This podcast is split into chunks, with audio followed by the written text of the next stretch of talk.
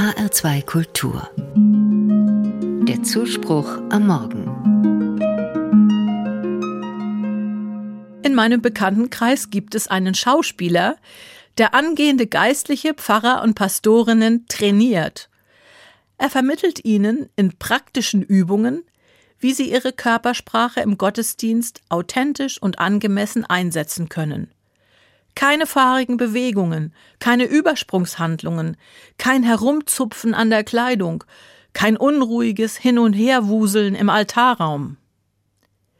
Sein besonderes Augenmerk gilt der Einübung der Segensgeste, wenn am Schluss eines Gottesdienstes das Kreuzzeichen in die Luft gezeichnet wird. Das ist tatsächlich eine anspruchsvolle Aufgabe, bei der viel schiefgehen kann.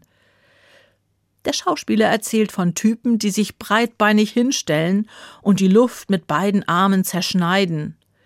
Introvertiertere Personen halten die Arme eng am Körper und deuten das Kreuzzeichen mit den Händen schüchtern an. Wieder andere schütteln es lässig aus dem Ärmel. Einige strecken die Hände gerade in die Höhe, andere benutzen nur zwei oder drei Finger. Der Schauspieler hat mir erklärt, wie wichtig es auch im Gottesdienst ist, wie jemand segnet und wie verständlich gesprochen wird. Alle Gläubigen sollen sich auch wirklich persönlich angesprochen fühlen. Es besteht ein Unterschied zwischen einem Glückwunsch und einem Segen. Wenn ich jemanden zum Geburtstag oder zu einem bestandenen Examen gratuliere, ist das eine ganz persönliche, individuelle Angelegenheit.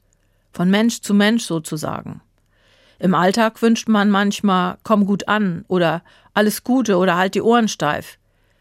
Das ist ein freundlicher Wunsch, der Mut macht.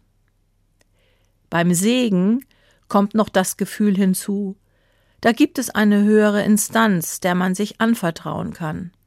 Das scheint viele Menschen zu berühren. Vielleicht haben deswegen Silvester zur Jahrtausendwende 1999 2000 viele Menschen am Frankfurter Dom Schlange gestanden, um sich segnen zu lassen. Und das bis weit nach Mitternacht. Segnen bringt Gottvertrauen zum Ausdruck. Denn der Name des biblischen Gottes ist etwas Einzigartiges. Ich bin der Ich bin da. Wer den Segen Gottes erbittet, tritt daher als individuelle Person hinter ihm zurück und macht das im Auftreten deutlich. Wenn jemand für andere den Segen im Gottesdienst erbittet, sind Gesten und Haltungen natürlich wichtig.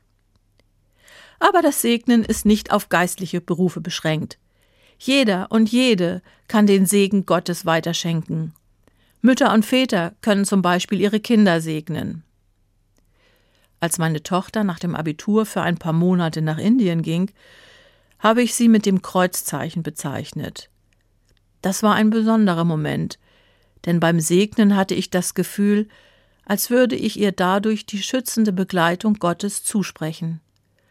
Und für uns beide war es tröstlich, sich auf diese Weise zu verabschieden.